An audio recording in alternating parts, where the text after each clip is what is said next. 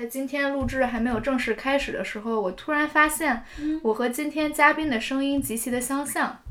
所以今天我们其中一个人要用做作的北京腔来让观众能够辨识我们。啊，傻傻分不清楚， 而大家没有办法分辨谁在说话，好像一个人在那里自言自一语。个人在这儿叨逼叨。 那行吧，那咱开始吧。也是一种神奇的体验。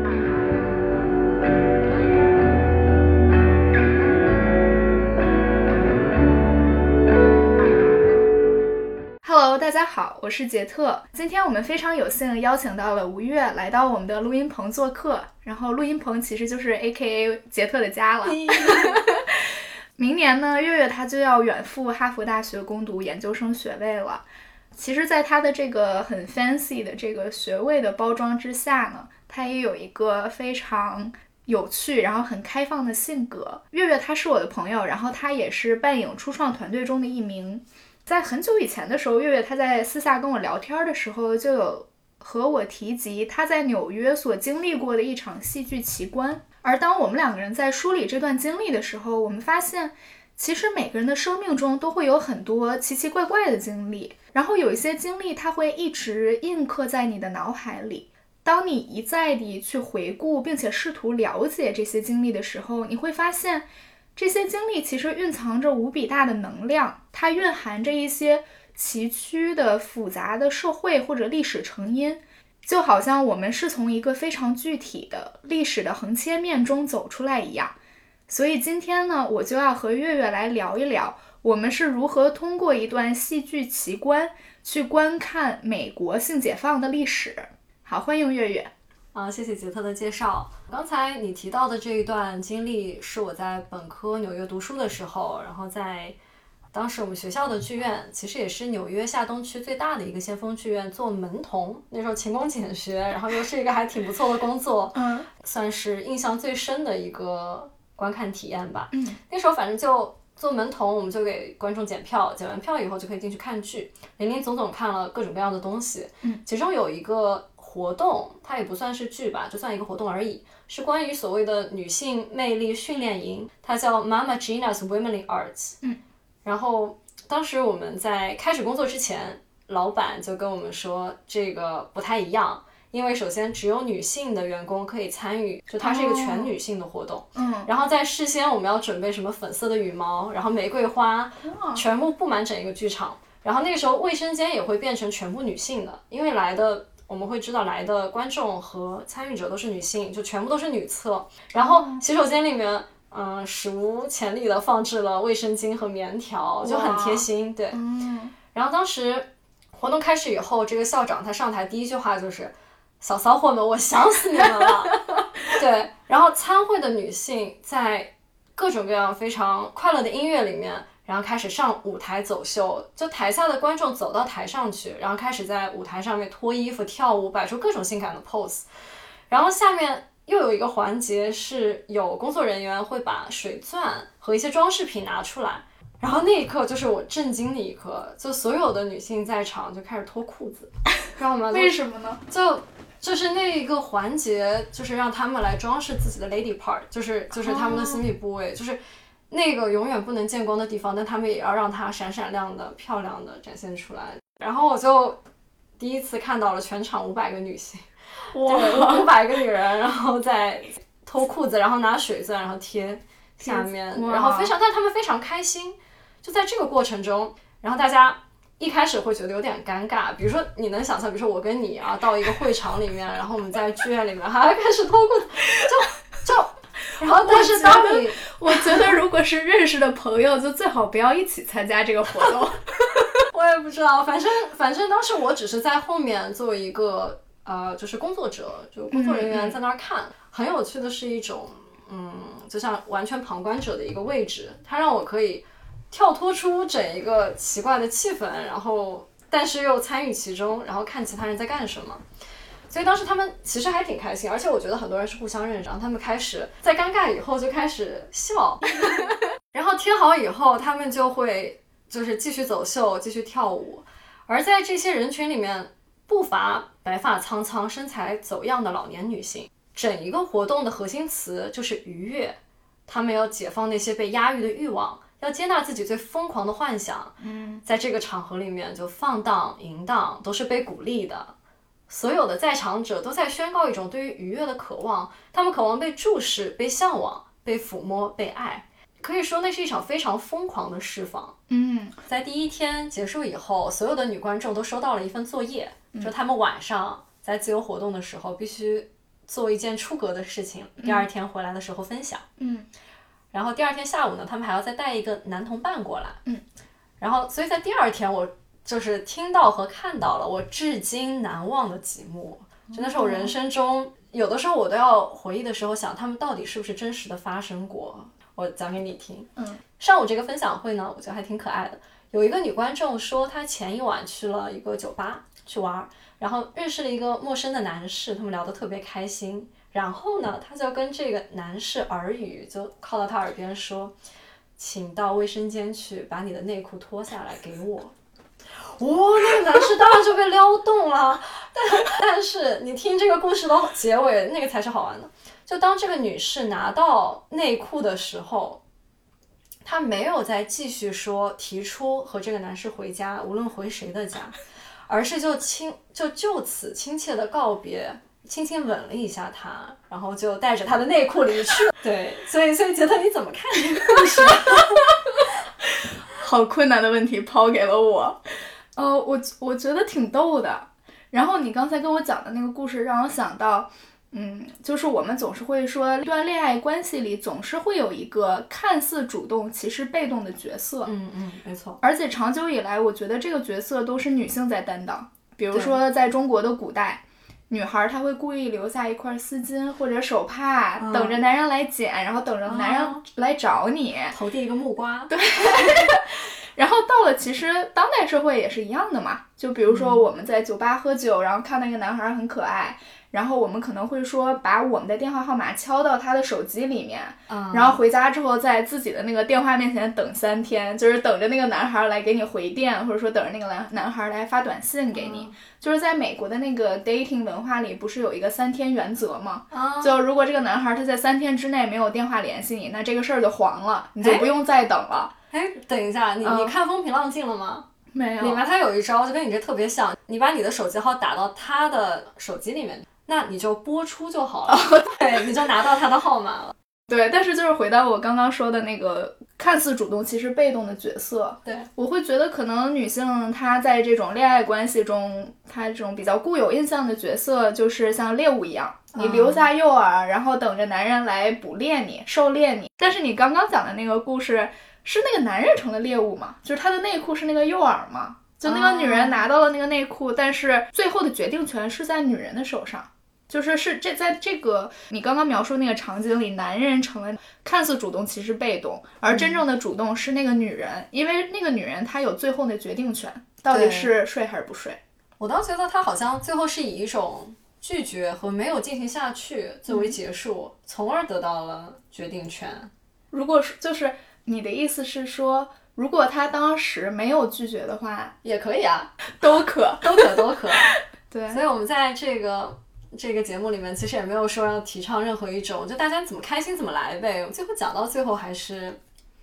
对开心第一。 对，我觉得还是要女性要跟随自己内心所想吧，就你对知道自己到底想要什么，然后也有那个勇气去真正追寻自己想要的那个东西。没有任何一种是更好的，只有说是你自己最喜欢的。嗯嗯。然后月月，你刚刚提到这个是上午的一个很奇葩的故事嘛？然后接下来是不是还有一哦是些？个很可爱的故事。 哦我跟你讲，下面这个才奇 葩。好的，等到下午，大家就带了男伴来剧场，有的人带了自己的男朋友或者丈夫，或者还有带儿子和爸爸来的。哇哦是，嗯，对，interesting。然后照例他们会走秀，然后全体上台跳舞啊，然后各种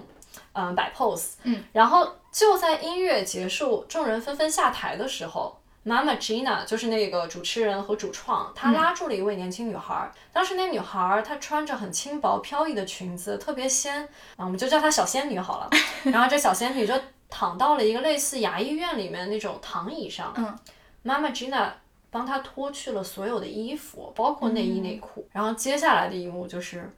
让我怀疑到底这件事情是不是真实的。嗯，就有一架摄影机对准了这个小仙女的私处，然后在舞台上有一块大，就是大屏幕嗯直播，妈妈 Gina 戴着医用手套，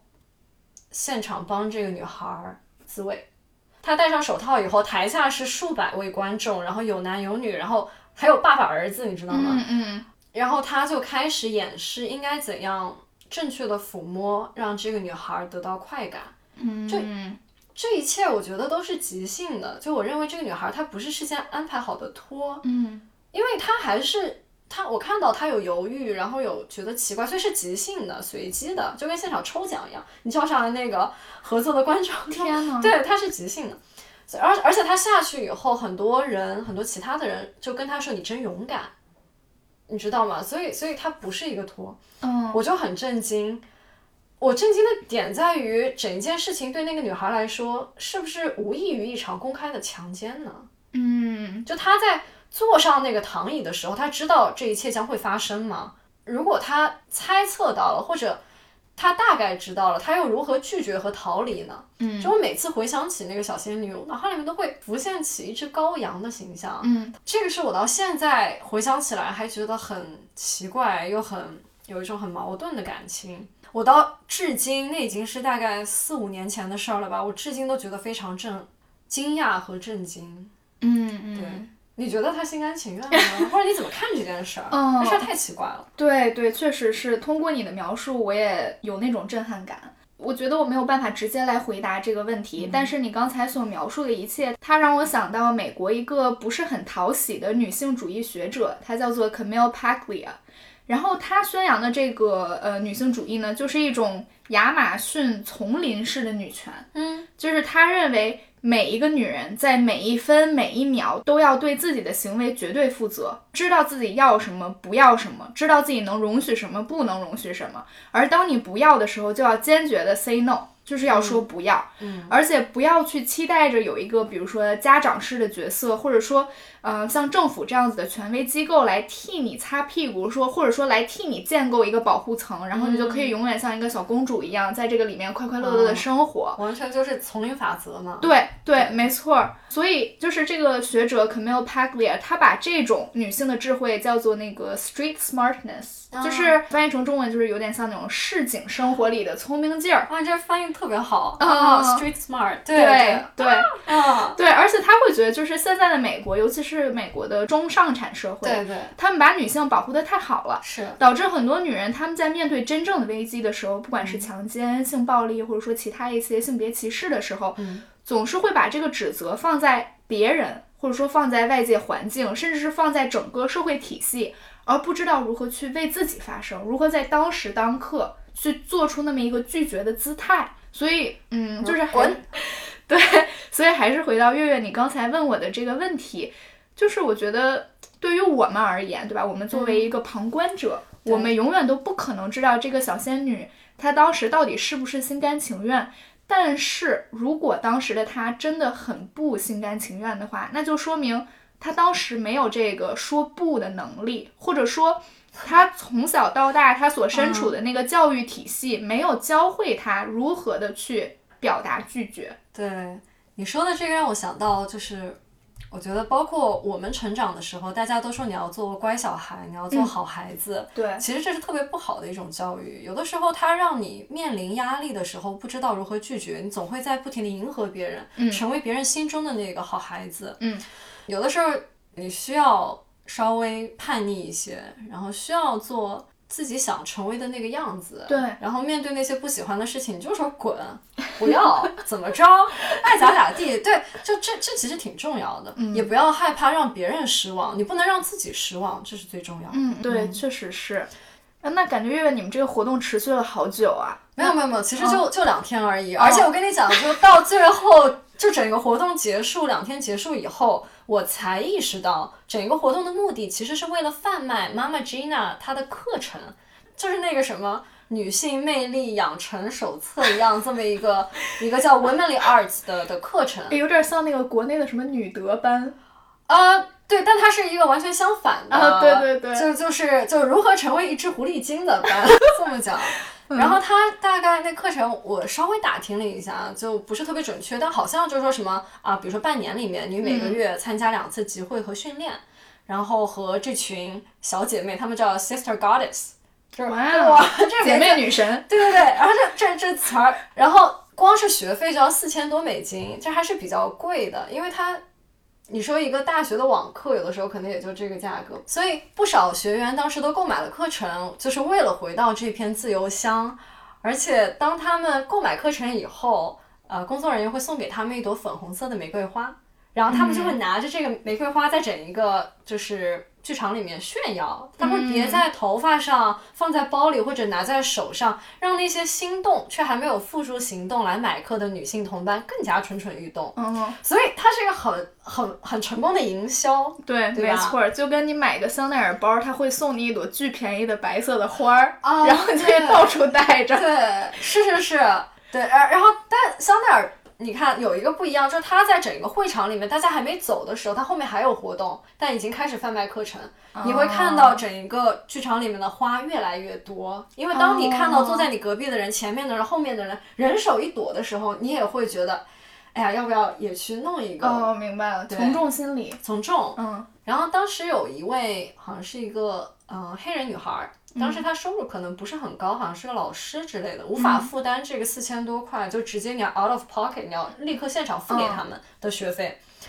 呃四千多美金嘛。然后很多现场的那个 sister goddess 就提出，我们来支持你，我来帮你分担学费。嗯然后大家就立刻现场给她众筹了一个，哦真她就好拿到了玫瑰花。嗯，对，就说明这个妈妈 Gina 她这个社群构建的很成功啊。反正大家整一个 bonding，就整一个凝聚力和互助的感觉还是很强烈的。对，呃，刚刚呢，这个真实故事也讲完了嘛，然后其中有一些让人觉得很可爱，也非常触动我，很积极的细节，比如说这种女性欲望的这种公开的表达，然后还有一点就是女性身体的展现，比如说你有提及到这些可能年纪已经比较长的女性，她们的身体可能在外界看来已经不是完美的状态，但是在妈妈 Gina 这样一个场合中，她们拥有了这一份勇气，去完完全全的把自己的身体袒露出来。我觉得这其中就蕴藏着就是呃莫大的自信，然后还有一种赋能感。就这些呢，是妈妈 Gina 这场活动非常积极，然后也嗯、呃很有启发性的一些点。但是呢，没有想到到最后，就像你提到，它居然成了一场卖课的传销活动。对对，而且其实从麦克这个事情，包括它的定价来看，从侧面反映出了这一批女观众她们的背景。首先，我们这是在就是曼哈顿下东区最贵的一片区域，他嗯们来参加这么一个活动，好像还不是周末，好像是在就周中的一个时间。嗯，他们有这样的钱来挥霍，就花四千美金上个兴趣班。嗯，然后有这样的时间抽出来来全天参加这样的活动，学习让自己。唯一的目的就是学习让自己如何变得有魅力，嗯，性魅力。对，有性魅力是，所以它背后其实有一种阶级的优越，没错，是的，我觉得这就是一场美国中上产阶级的狂欢。对，没错，是的。通过这些信息，我们对这个观众会有一个相对准确的画像。嗯，就一群中产。我们再来看妈妈 Gina 这个整一个活动、课程和庞大组织的核心人物。嗯，就她是谁？她又代表了一种怎么样的女女性主义价值观？嗯，我对她非常好奇。于是从对她的这些探索之中，对我发现自己回顾了一段很重要的历史。嗯就是妈妈 Gina 她的整个成长过程，接着二战之后一直到现在的这段历史。嗯，在我试图了解她的时候，我发现她的年龄似乎是一个谜。反正她的扮相一直很年轻，我那嗯时候也猜不出她几岁，她也从来不在简介或者书里面说自己的年龄。嗯，但是我后来从《New York Times》对《嗯纽约时报》一篇文章里面考据到，就是那文章是二零零九年的，那一年妈妈 Gina 五十三岁，嗯所以其实她现在已经六十五岁了。嗯，你算一下，他出生于一九四五年，就是刚是二战结束的时候，嗯所以他你知道那一代人其实被叫做婴儿潮，嗯，因为大家 Baby boomer baby boomer 他们刚刚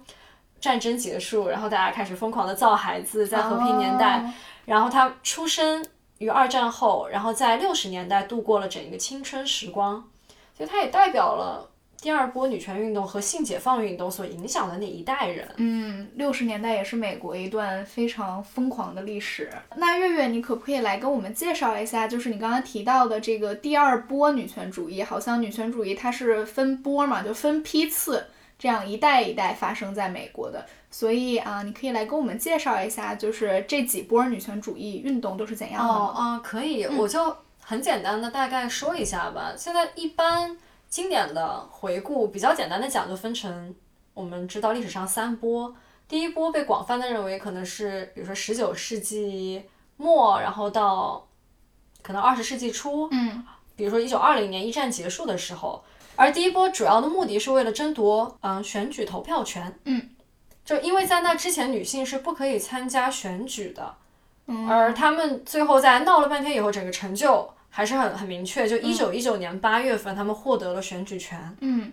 而还有一个同期产品，不知道你有没有听说过？它也是对美国历史以及后来很多嗯富人的崛起有巨大影响的，就是禁酒令。嗯，其实它是女权主义运动的一个同期产品，因为那个时候她们会抱怨丈夫总是喝酒不务正业，然后就没有办法正常的生活，所以干脆就把酒给禁了。当时在美国，所以就会有什么 Moonlight，呃，这个我有点忘了，就是所以后面有很多走私酒啊什么。嗯，在那个了不起的盖茨对比对对里应该有写，盖茨比他是不是就是靠走私酒而富起来的？好像是好像是电影里或者小说里，我记得好像有稍稍提及到他富对起对来对，的起因。没错没错，嗯好像。然后到第二波的时候，就一般认为是在一九六零年，就二战以后，主要是为了让女性可以获得同等的社会权利，就说白了就是让她们可以工作。嗯，当时有一本很有名的书是 Betty Friedan 她出版的，叫做《The Feminine Mystique》，就是为了唤醒女性，你的生命不只是为了丈夫和儿呃和孩子，你不能永远限制在厨房和洗衣房里面做家庭主妇，你要追求自己的成就和幸福。嗯，哎，其实你提到 Betty Friedan，我就很自豪的插一句嘴啊，嗯嗯因为 Betty 其实也是 Smith College 毕业的，哦，我觉得 Smith 真是 出了很多女权型活动者。对人才辈出。嗯，那这次比较重要的一个成就，之前那个是选举权嘛，这一次是堕胎权。嗯没错，就是在其实六十年代以后，美国他们才可以把堕胎合法化。那个是在嗯、呃应该是一九七三年，当时有一个很有名的一个法案，就是打到了啊、呃联高最呃联邦最高法院，嗯对，叫 Roe and Wade，这么一个法案通过了以后，然后女性才可以合法堕胎。但是这个也不是在所有州吧？这是在所有州吗？呃，因为那是个联邦法案，哦就是所以它确实是全国性的，但是可能每个州有它自己的一些不一样的，嗯。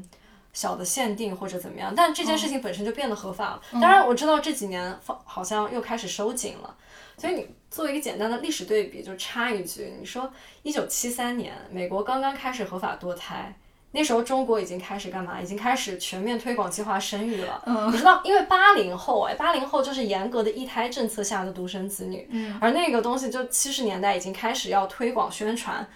就是你要推一段时间以后，你才开始实行嘛。嗯所以那个时候，美国抨击中国计划生育这种强行堕胎没有人性，你站在他的立场里面，站在他们的历史环境里面，就确实也可以理解吧这种嗯震惊，因为他们争了这么久才获得的一个合法权利，在我们已经变成强制实行了。对对，确实是。对，这个是突然想到的一点。嗯，很有意思。啊，那到第三波基本上就是九十年代，它主要目的是为了修正第二波，就意识到就他们在追求的这种自由和自我幸福，包括工作的权利，其实是一种中产特权。哦，你看，你都已经在谈我可不可以不要做全职太太，我出去工作，但你要知道，穷人。你不管性别，你都是要工作，否则你没有办法养家，你没有办法做全职太太在家嗯里。没错儿，刚刚你说的这一点，其实也让我想到戴锦华老师他的一些对于女权的观点。就是对于中国女权有一定了解的人，应该是知道戴老师他最开始的这个研究课题就是性别议题，呃，中国的这个女性文学的这个话题。但是在近些年，戴老师他越来越不愿意把自己称为一名女性主义或者女权主义学者，原因并不是因为他不做这个议题了，而是因为他觉得这个称谓，就是这个称法本身太过于中产了。啊，他觉得如果他这么称自己的话，那他其实就是在强调或者说固化一种中产特权对。那还不如就直接把这个限定词、定冠词给直接拿掉。对对对，是的，是的，这也是第三波他一直在强调的，叫 intersectionality，、就是嗯你不仅要考虑到性别，你也考虑到阶级、种族，嗯，甚至国籍等等不一样，非常跨维度的一些身份的差异。嗯，对，没错，就是当你在讨论女性问题的时候，你也要去看那些，比如说黑人，然后你要去看性少数，然后你要看生活在可能社会，呃，比较底层的这些人，然后把对啊所有他们所面临的问题放置在一个讨论的空间，然后去看待这些人他们的共通点或者说不同点。对啊，就像你一个金发美女出生在富裕家庭，和一个比如说断了腿黑人小姑娘，或者一个黑人老太太，嗯那完哦全是不一样，没错，没有办法来进行比较，没错他们的诉求也是完全不同的。对，那反正基本上有了这样一个对三波女权运动的铺垫以后，我们再回到妈妈 Gina 她的青年时代，就这个六十年代，然后可以，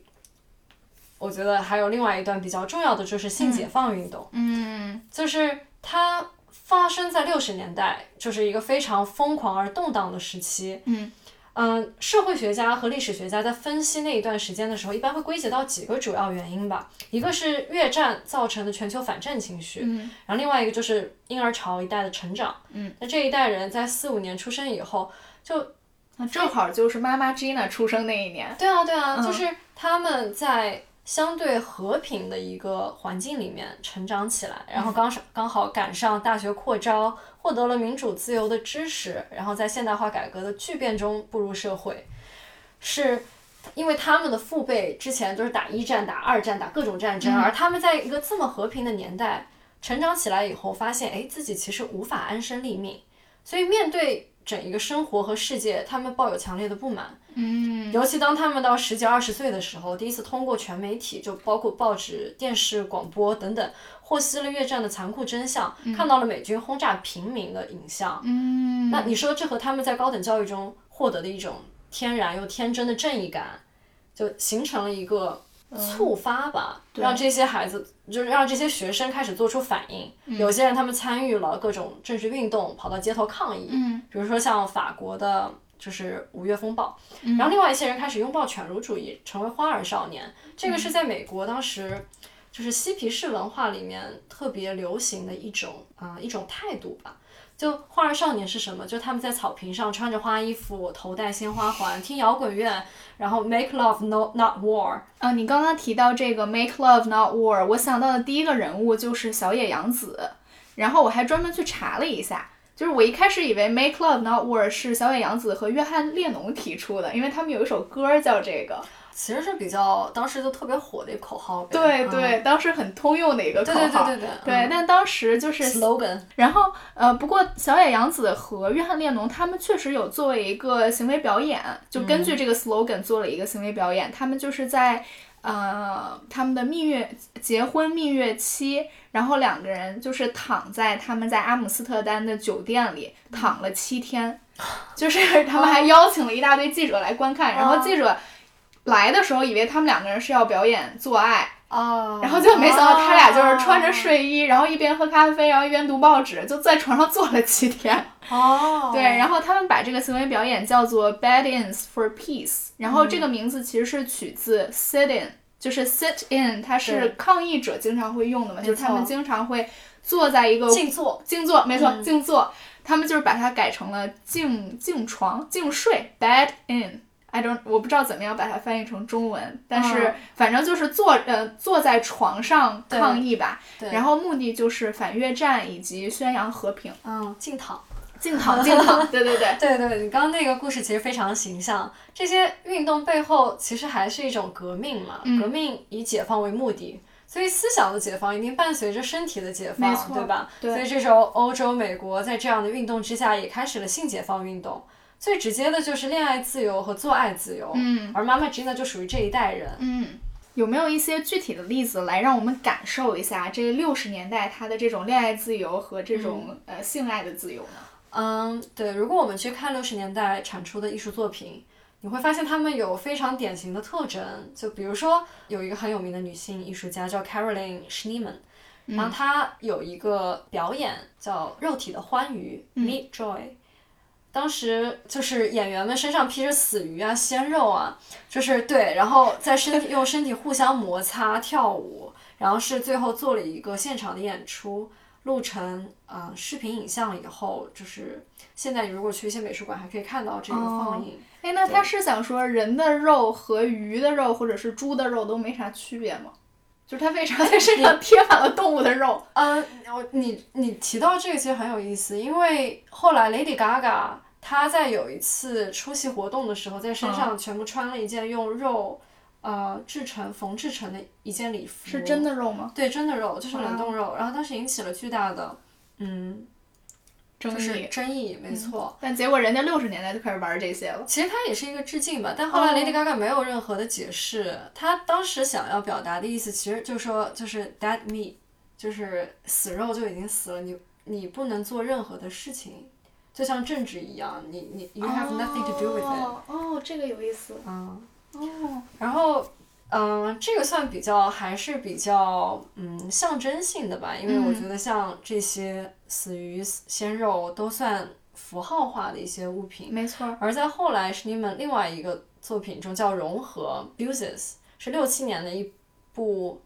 就是自制的视频短片，哦大概二十多分钟，是她和当时的男友的一段性爱视频。然后她把这个视频的这个 film 拿过来，以后上面滴蜡烧火，然后进行了很多后期的处理。哦然后这一段性爱视频就成为了作品本身，那我想问一下，他这个作品本身是那个 film 还是这个视影频？像影像。是影像。对对对，就是最后你啊、是这样的意思，因为在以前。你是嗯没有像我们现在数码，你看六十年代，六十年代嘛，对它不是一个数码摄影的时代。对，你最后录下来是是有一个，你看老的那种电影放映机，不是都有他们的那个黑黑胶胶卷呃吗不叫黑胶，不好意思啊。黑胶是音乐嘛，然嗯后它是有一种老胶，嗯，我也不知道那叫什么，反正就是它对这个东西进行处理，就像你对照片进行处理一样。嗯嗯然后你在放映的时候，最后它会呈现出不一样的一个视觉效果。哦你知道，就是暗房里也有，比如说用火烧啊，用蜡滴啊， 哦，来来对整一个相片做出不一样的处理。就是早期的 PS，在它不能加滤镜、不 能加什么的情况下，它是靠对这个，呃，就是 film 本身进行处理，哦然后让它有明白一张了艺术效果。那他最后这个视频的呈现，我们看的时候其实并不是并看不完整他的这个性爱的过程，而更多的看到是这个蜡滴和火烧的痕迹，对吧？不，你会看到，你会透过这些痕迹留下的印记，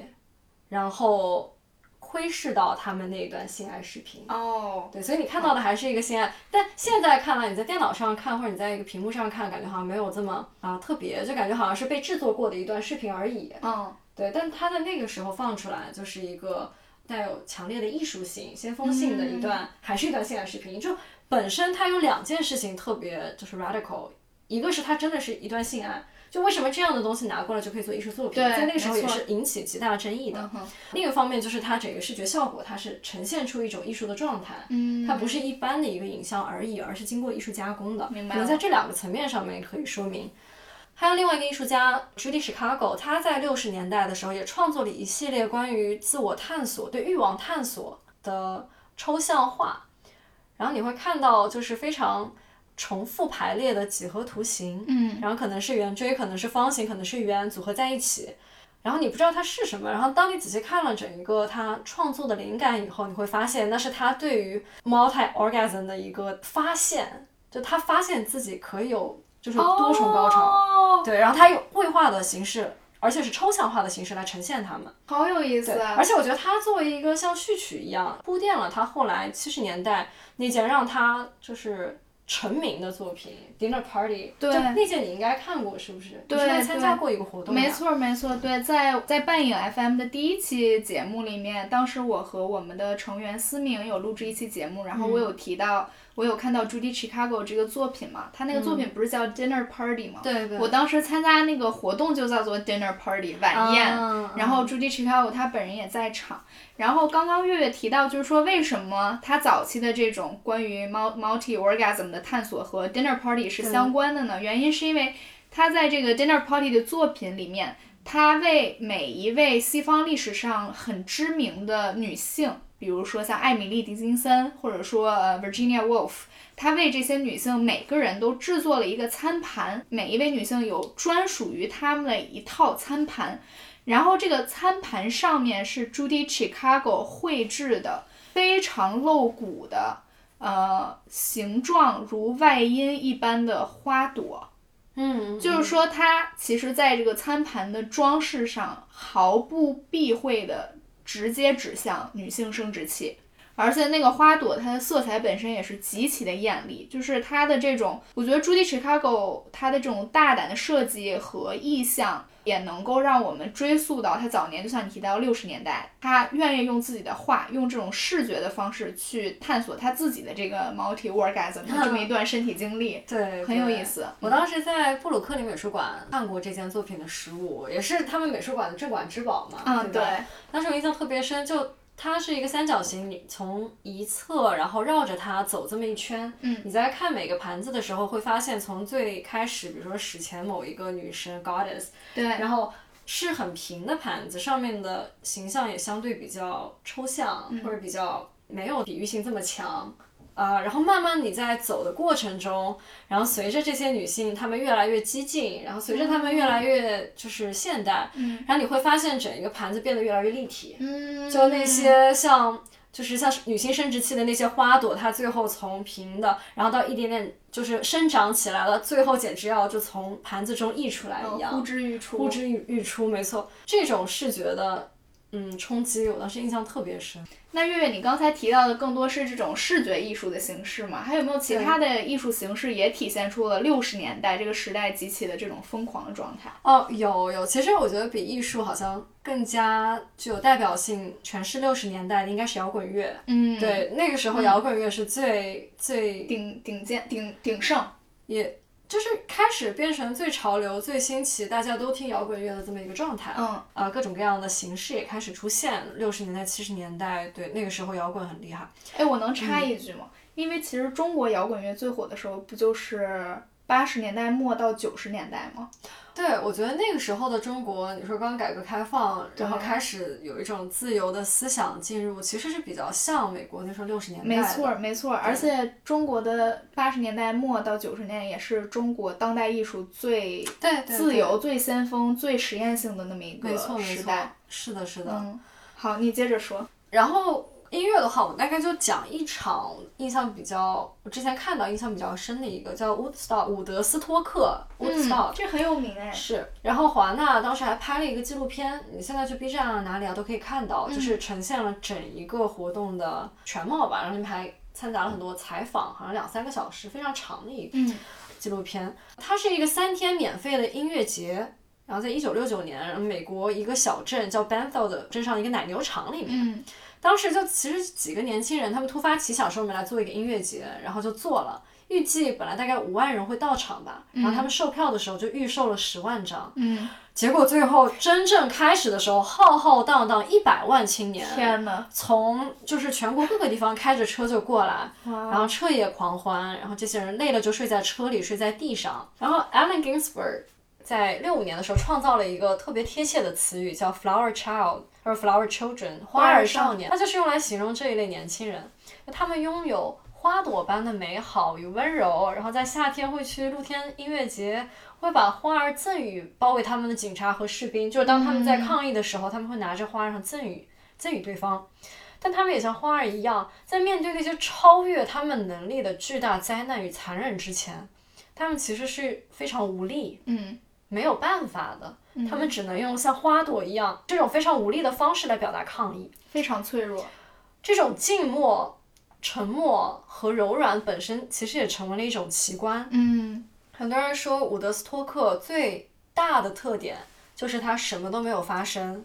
你想，一百万年轻人热血青年聚集在一起，可以造成巨大的混乱。就当时六十年代其他的几场音乐会，都最后以暴力冲突和流血事件作为结尾，就哦非常的令人伤心。嗯但伍德斯托克这么一个缺乏管理、自由散漫，直接这么一大群人直接聚起来的一个活动，却安安静静的、和平的结束了。嗯，所以当时我们现在在回顾它的时候，都觉得这一点还是蛮蛮不一样的。嗯嗯就是这也是一种花儿的力量吧。嗯但你换一个角度来看，就这些年轻人，无论以什么方式在争取的自由，其实也是自我层面的自由，就是你可以自由的喝酒，自由的做爱。从中你也可以窥探出这个时期他们一代的问题吧，嗯就说这种 liberal 可能也就是一种打打闹闹吧，我觉得。嗯，所以我觉得和妈妈吉娜她那种浮于表面的对于解放的态度，其实也挺像的。她更多的是个人层面的对欲望的解放和释放。你昨天有跟我提到，你说这一波六十年代的嬉皮士就是有性生活的香河大神，三和大神，对，哦就深圳、深圳那一批，呃，把什么身份证卖了，然后每天就打零散工，然后拿嗯多少钱，然后过什么日子，然后每天泡在网吧里面就。什么都不干，就其实就还挺像的，只嗯不过那批嬉皮士，对他们好像有男有女，然后 更加性解放一点。对对，对确实是，有性生活的三和大神。我也可以说，其实嗯你看，就这些嬉皮士他们的生活其实非常的开放，而妈妈 Gina 她在活动里面宣扬的和做的事情，其实你有没有觉得就是她年轻时代那些经历的一种复刻？没错，我同意，他就是把六十年代那种精神一个片段截取出来，对，甚至是然后他们做的事儿，就拿没到了错台上来重新做。没错，就是有点时空穿越吧，就把六十对年代的事儿搁在当下，然后又对重新搞了一遍，对对，但有一是点这样的感觉。但是态度很不一样。因为比如说妈妈 Gina，她在嗯六十年做做这个事儿就很正常，因为每个人都在做，几对对乎对所有年轻人都在做。对，但是搁到我们现在，我们对我就比如说你刚刚跟我描述妈妈嗯哦 Gina 那一段经历，我非常的震惊，惊呆了吧？惊呆了惊。呆。对，嗯所以就是说，为什么我们现在对于妈妈 Gina，对于六十年代这些人的这些事情，会感受到那么的震惊？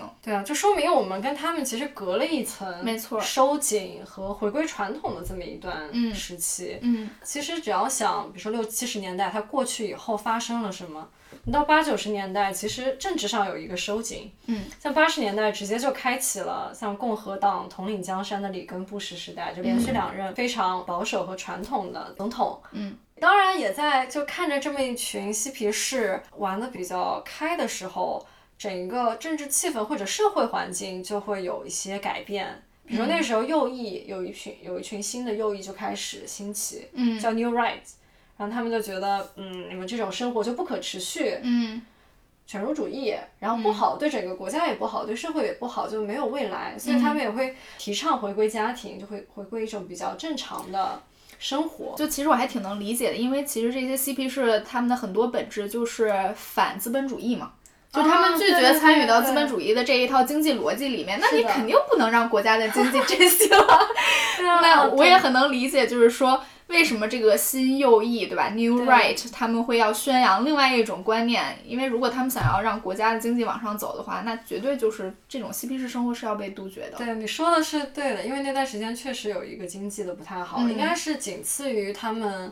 最大的那一次，就罗斯福下面那嗯一次大萧条、嗯之后，应该是第二严重的一次经济危机。嗯当然，还有一个我个人认为非常重要，但是常常会被历史低估的一个因素，嗯性解放，嗯，对吧？而且那个时候他们的性解放是属于哦、那个时候应该是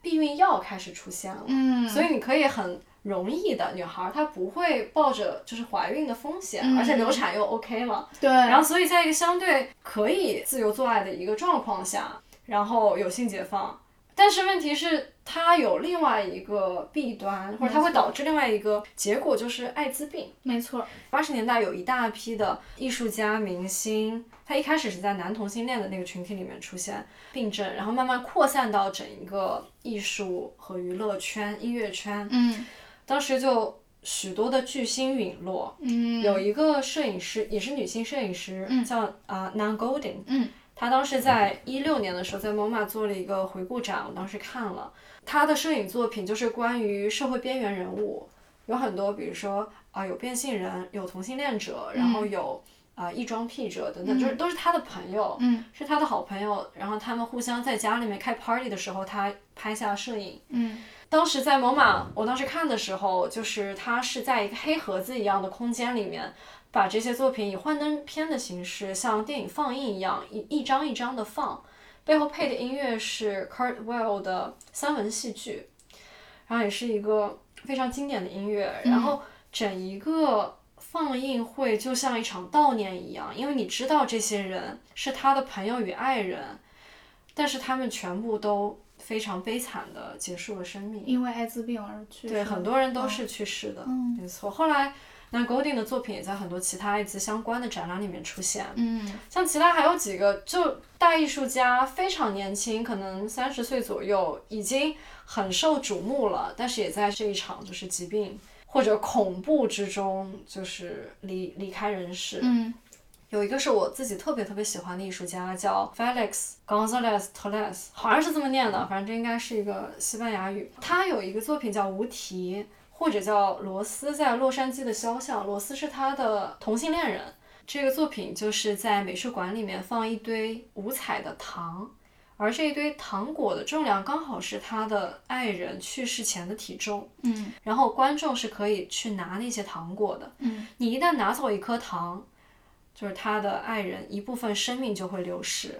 当然，到了第二天的时候，美术馆又会重新补给糖，所以就象征了一种新生和轮回。没错儿。哎，虽然说你看，呃，观众拿走糖，它是一部分生命的流逝嗯嘛，与此同时，也是呃，罗斯就是他的同性爱人，一部分生命融入到你的生命里了。啊，因为你这拿样了糖，很美你很多人会嗯吃掉，对对对，或者有些人他会把那个糖汁很精心的对收藏好。对对对，那就说明罗斯他的身体其实是散布在世界各地的、世界各个角落的那种感觉。嗯对，我很喜欢你说的这个感觉，就像我们的生命和他的生命在跨越了不同的时空之间发生了关联，没错儿。对吧？嗯嗯，我是在 Matt Breyer 看到过这个作品，然后当时我因为在课上学过，然后大概有一个了解，所以我就拿了糖。嗯然后当时旁边的人都惊了，你知道吗？哎，那我不知道，他们可能对我觉得他们当时看我的眼神就觉得你好像干了什么不该干的事情，破坏了一对件对千对万级别的艺术品。对，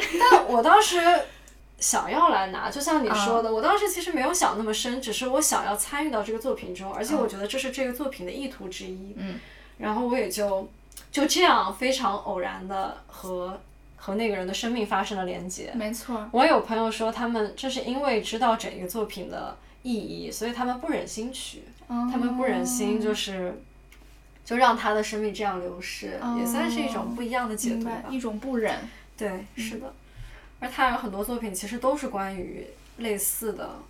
这种生命流逝。嗯，就最后他的爱人逝去了，后来，嗯，他自己也是也是英年早逝。嗯和他一样的还有另外一个，现在大家应该比较熟悉，嗯也也也是很流行的一个艺术家。就现在他的作品到处都是。嗯如果你去优衣库看的话，对他有好多联名和合作的款，嗯就是 Kate Haring，嗯就是画那个嗯小就是小人那些非嗯常简笔画的嗯涂鸦式嗯嗯的图案的那个艺术家，他去世的时候才三十二岁，哦，然后，嗯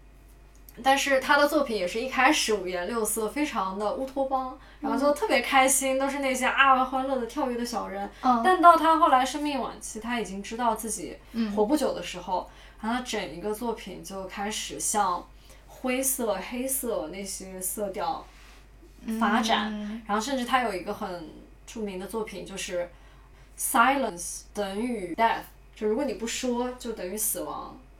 意思是什么？是说他要把自己的病症说出来的意思对啊，吗因为艾滋病就是你不说，你传染别人，别人就死啊。那个时候也没有办法哦而且当时的治就没有是不可治愈的一种病，嗯好像是这样。反正就、因为那个时候很多呃名人即使知道自己得了，但他们也不愿意讲，那肯定啊，而且这个东西也没有被证实，在社会上大家还歧视艾滋病人等等。对对对，所以，所以，哎，你想，不是还有一个戴安娜王妃，当时她拥抱了一个艾滋病的孩子还是什么，当时是引起了极大的轰动的。哦，对吧？？对吧？握手还是抱着孩子，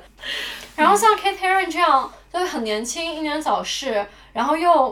比如说无儿无女，然后他们的爱人也一起也也在同一个病症中去世的这样的艺术家或者音乐人，他们就把钱捐给了抗艾滋病的一些基金会。嗯所以到后来过了，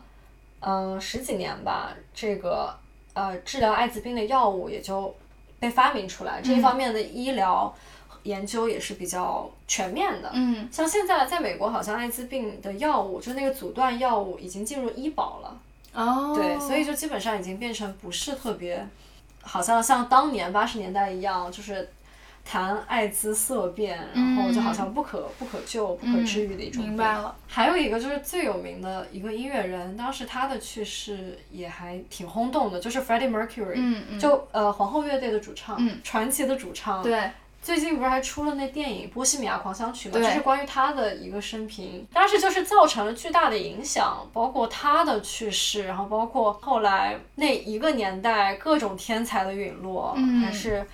给人们留下了很严重的创伤吧，这种心灵创伤。嗯所以当时很多公共浴室都关闭了，然后大家谈性色变，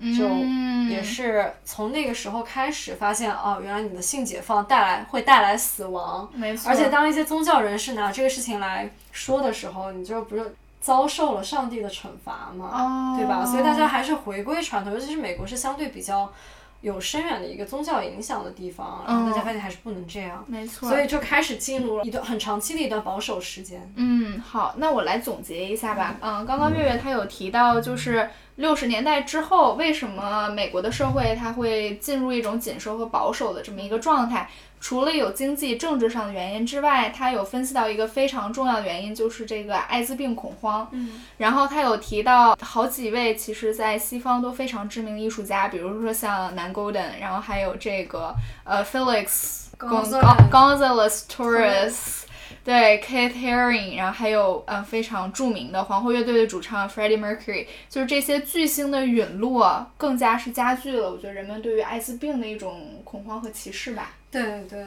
然后也就迫使人们回归传统，回归保守。嗯，没错儿。然后到九十年代算是第三波女权运动开始吧，嗯然后那个时候其实慢慢的有更多的讨论，然后大家也开始回归一种对解放和自由的一种重新的向往。嗯在那个期间，有一部非常有名而且有影响力的呃剧出现了，叫《阴道独白》，嗯它是我觉得应该是女性主义剧里面算是得到了全世界影响。没错，最知名的吧。对，几乎对影响几力乎非常算是最大知名的嗯的这么一这么一本剧。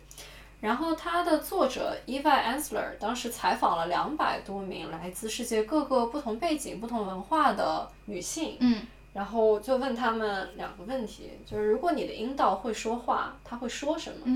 如嗯。果它穿衣服，它会穿什么？哦，好有意思。然后在他收集了这些答案以后，他编了这么一个就是独白的剧。对，很多人可能看过，因为他之前来中国还巡展过。嗯那个时候我是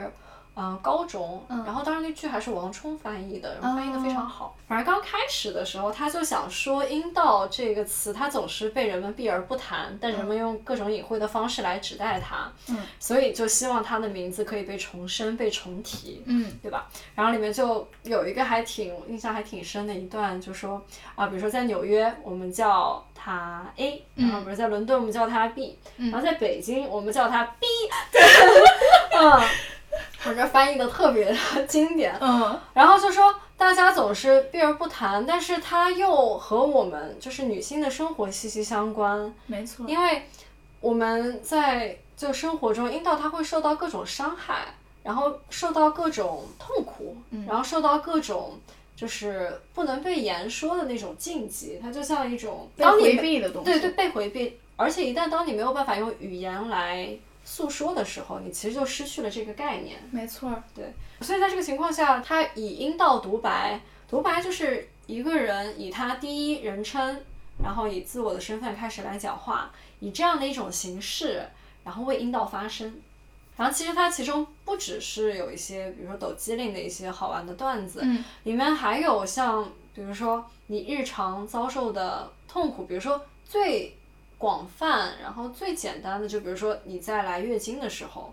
你的卫生巾或者卫生棉条它的不舒适，给你带来的这种日常的痛苦，没和错甚至在一些极端情况下你遭受侵犯和暴力时候的痛苦，甚至有一些因为宗教原原因而，比如说割礼之类的，它造成的巨大损伤，嗯，就这些层层递进，所以是这么一部剧。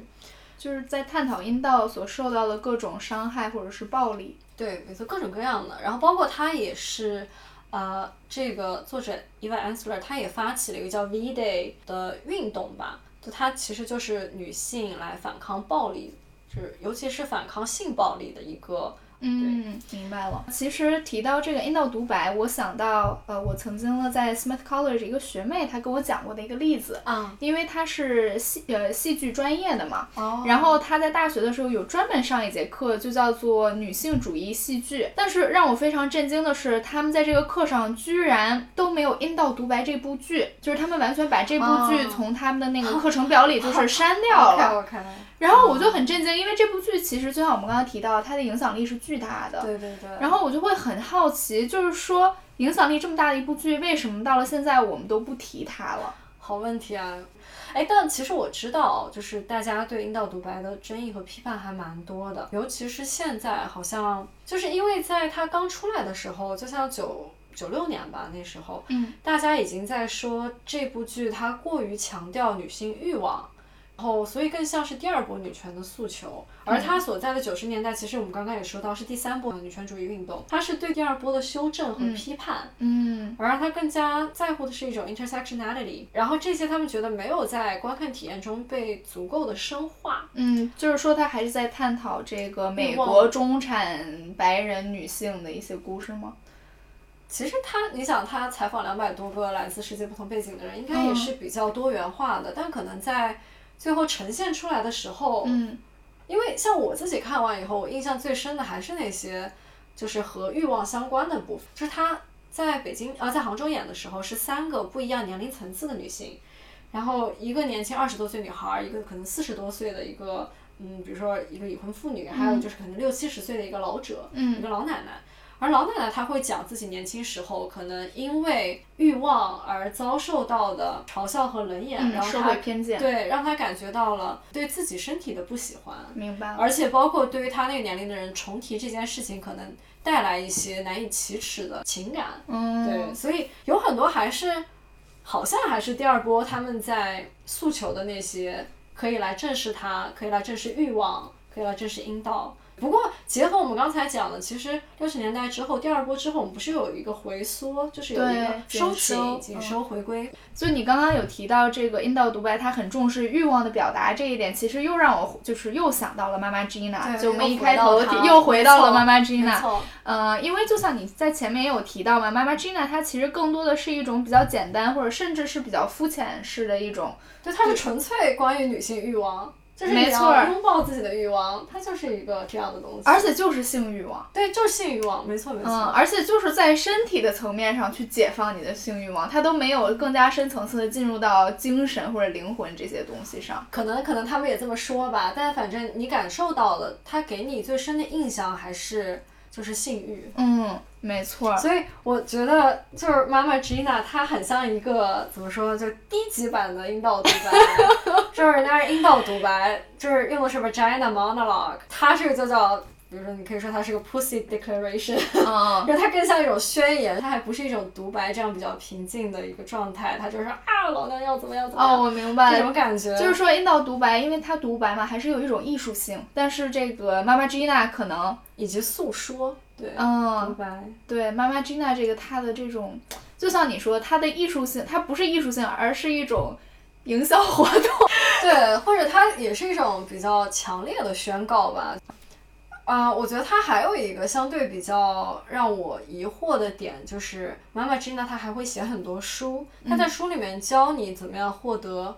不仅是性的愉悦，还有生活的愉悦。而那哦些 tips，就包括他甚至在有一篇文章是在《纽约时报》上面，好像是他的一个 sister goddess 给他写的，总结了一下，就是如果你要过得开心，就比如说有一二三四，你就一得去去 fresh market 买那些有机的鱼肉和蔬菜，然后来做。丰盛的午餐，然后比如说二，你要穿着 Prada 的高跟鞋，然后去参加一个非常 fancy 的晚宴，然后把自己打扮漂漂亮亮的，吃的开开心心的。嗯然后哎比如说三，就是你睡觉之前啊，要好好的泡一个澡，然后要点上香薰蜡烛、香氛蜡烛，嗯美美的睡一觉。就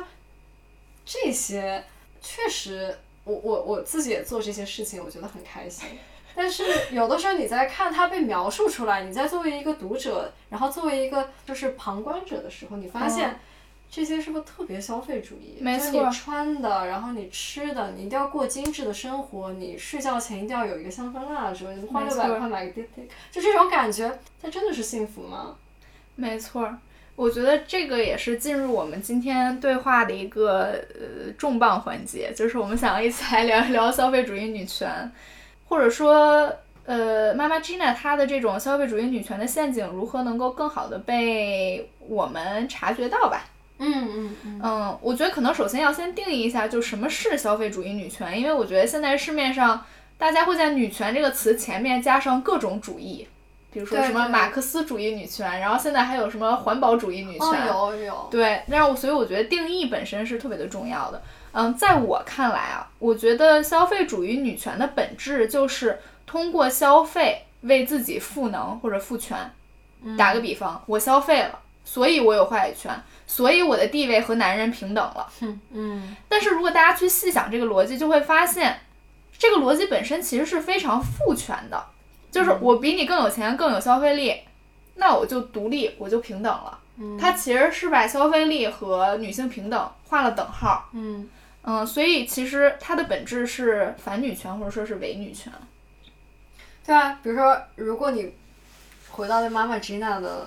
活动，你看最后她不是还卖课程吗？嗯，你说如果买了课程，你消费了，你就是女权，然后你要不买课程，那怎么办呢？对，你不买课程，那你的那个身份是什么呢？或者说，我觉得其实妈妈 Gina 她的这个活动比某一些这种营销号还是要好一点，因为有一些这种营销产品，他们就会说你只有买了才是女权主义者，你要是不买的话，你就不是。嗯但是我会觉得妈妈 Gina 她的这个还稍微好一点儿，就是虽然就算你没有买，你也收获了两天、你刚刚描述那种非常魔幻的这么一段对经历，对对对，你也会有一些啊、呃感受到赋能或者感受到自信的瞬间。是的，嗯，所以我觉得可能妈妈 Gina 从这个角度上来说，它不是一个绝对的嗯。消费主义女权，或者说一个绝对的消费主义陷阱。对，应该不算吧，因为他其实也没有在推销产品，他主要还是在贩卖，思想，他也在靠这个赚钱嘛。嗯，没错没错。好，那我们刚刚理论聊了半天，还是回到那个，嗯就是为什么我们去做这些很小资的事情的时候会觉得很幸哦福？我觉得是一种美好的仪式化吧，就当你有仪式感的时候，感觉哎，生活还有点过头，没错没错，否但则就只是苟且偷生。 就我是在生存，我不是在生活。明白。可是我觉得仪式化的东西没必要非得消费啊。对啊，对，没错，嗯，嗯，比如说我出去爬个山，对，那香山门票五块钱。啊，对啊，就在生活中其实有很多就不是通过攀比性的过度消费，而是你就是为了这个事情本身，然后它让你感到愉悦，嗯，甚至是你在家里面好好的睡一觉，然后没错做一个瑜伽，然后出去散散步，没错儿，嗯，亲吻一朵花，哎这个遥好望浪月漫。啊亮，对。 但有的时候我觉得，就如果可以过那种很精致的生活，其实也还挺开心的。我不但知道是可能是我现在过太惨了，就是 很向往呢。怎么？我其实就是有一个完全相反的观点想抛出来，啊因为我原来有一段时间就完全在过妈妈 Gina 她在那篇文章里写描写的那种生活，你就穿 Prada 吃晚饭吗？就是穿比较奢侈的牌子，然后去很嗯贵的餐厅吃饭，而且频率特别的高，而且在家就天天用那个香氛蜡烛，嗯然后嗯几乎。就是冰箱里囤的菜都是就你刚刚说的 fresh market，就是那 Organic 哦种 food，对，真的全部就都 Whole 是 Food 买来的。不是 Whole Food，就是我们是去 fresh market，就是那个有机农场，就是哦对真的就是美国郊区的农民，他们在周末会把菜割掉，然后运到那个菜市场里嗯对，对对。然后那些就卖的比 Whole Food 还要贵。我知嗯道，妈妈真的是在那个文章里面，我刚没说细节，她说的明确指向就是纽约十四街 Union Square 上面每周末会有的那个 Fresh Market，特别 fancy，、嗯那都是长得特好看那种年轻人、年轻小伙，然后穿一个那种厨师或者农民的衣服，然后就是卖那些五颜六色的小胡萝卜，然后卖那些特别漂亮的樱桃蛋糕什么的，对，嗯，哇，这但价价格都特别高太可怕了。对，但是我想说，这个真的不是我想炫富，然后我也没有钱，但是我就是我想说，这个其实是因为我想抛出一个完全相反的观点，就是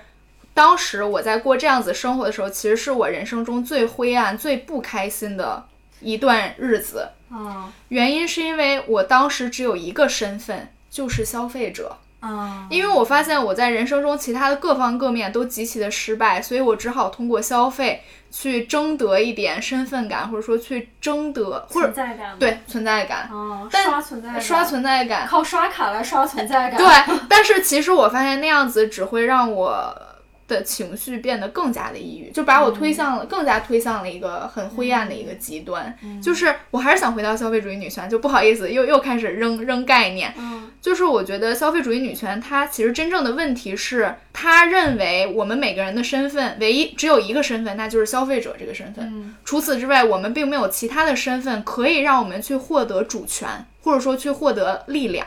所以其实想要好，我觉得就是我们之前讲到的，比如说妈妈 Gina 她这个活动，然后或者是回顾的所有的这些历史历程，嗯，其实我们都在寻找赋能的可能，没对错，吧？对，无论它这个活动，我们如如何去批判它，来重新审视它，嗯嗯、但是我们它是否可以对我们现在的生活产生一点影响，一些积极的影响？对，就在这些反思之中，其实我们发现，要过得开心，你直面自己的欲望是一方面，就嗯是可以正视它，不要因它而感到羞耻，或者嗯觉得要被动，你要获得这种在欲望上的主动权。嗯，而在另一方面，就是也不要掉入任何陷阱，没错，无论这种陷阱是让你去买东西买买买，还是去真的就是陷入一种，比如说像六十年代特别嬉皮士的这种，没错，没有，哎，不能说没有未来吧，但是就相对比较假如或者比较也是比较消极吧。也不叫消有点极，难但是说比难较定避义世，也不叫避世，就是不参与这个世俗的社会的感觉。对，可能就每个人只要找到最适合自己的生活方式，能够在其中找到快乐，就是最重要的。没我错觉，得这也是妈妈 Gina 她带给我们，就是所有人，我觉得最重要的一点吧，没活错得开心，活得美丽，活没出错自己的精彩。对对，嗯，与此同时不要掉入陷阱，对，是的，虽然她自己就是个陷 阱，可能我们这个也是个陷 阱，咱也是个陷阱，半影也是个陷阱。谢谢今天月月哦来到我家参与，与录制，开心。开心开心。嗯，也是通过这么一次回忆，感觉啊也收获了很多东西。嗯，每个就像你最开始说的，我觉得刚刚那个开头特别好，就是每一个人那些奇奇怪怪的经历，他最后可能都会生长出一些新的东西。没，错，它也会对我们的人生产生影响。嗯，然后这次能够这么回顾一下，还是非常开心，对，嗯，很有收获。谢谢杰特，嗯，谢谢月谢月，谢大家，拜拜啦，拜拜。晚安。